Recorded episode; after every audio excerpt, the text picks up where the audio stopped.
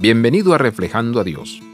Lucas 12, 13 al 21 nos recuerda cómo vemos nuestra vida.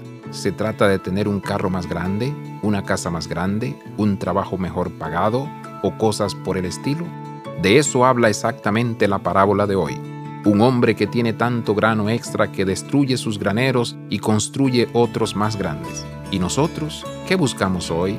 ¿Cómo se alinean nuestras metas con los valores del reino? ¿Estamos almacenando tesoros en la tierra donde los ladrones, polilla y gusanos destruyen? ¿O estamos almacenando tesoros celestiales de amor por nuestro prójimo y por Dios a través de acciones y elecciones que glorifican a Dios? Somos cristianos y buenas personas, pero cuando se trata de cómo administramos lo que tenemos, dejamos que Dios nos guíe. ¿Qué pasaría si muriéramos esta noche como en esta historia? ¿Nos hemos centrado en lo que es realmente importante desde la perspectiva de la eternidad? Si ese no es el caso, ¿qué necesitamos cambiar en nuestras vidas? ¿Seremos necios como el hombre en la parábola o sembraremos y cosecharemos abundantes frutos del reino?